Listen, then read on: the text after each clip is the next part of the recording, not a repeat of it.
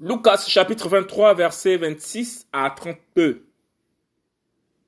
Sur le chemin de Golgotha.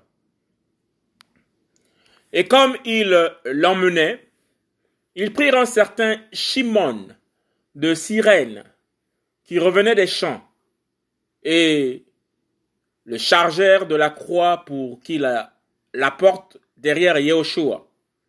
Et il était suivi d'une grande multitude du peuple et de femmes qui se frappaient la poitrine de chagrin et se lamentaient sur lui. Mais Yehoshua se tournant vers elle, dit, Fille de Jérusalem, ne pleurez pas sur moi, mais pleurez sur vous-même et sur vos enfants.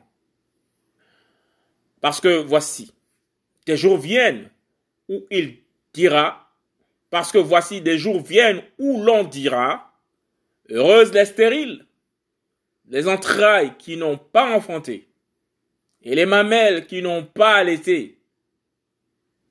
Alors ils se mettront à dire aux montagnes, tombez sur nous, et aux collines, couvrez-nous. Parce que s'ils font ces choses au bois vert, que deviendra le bois sec.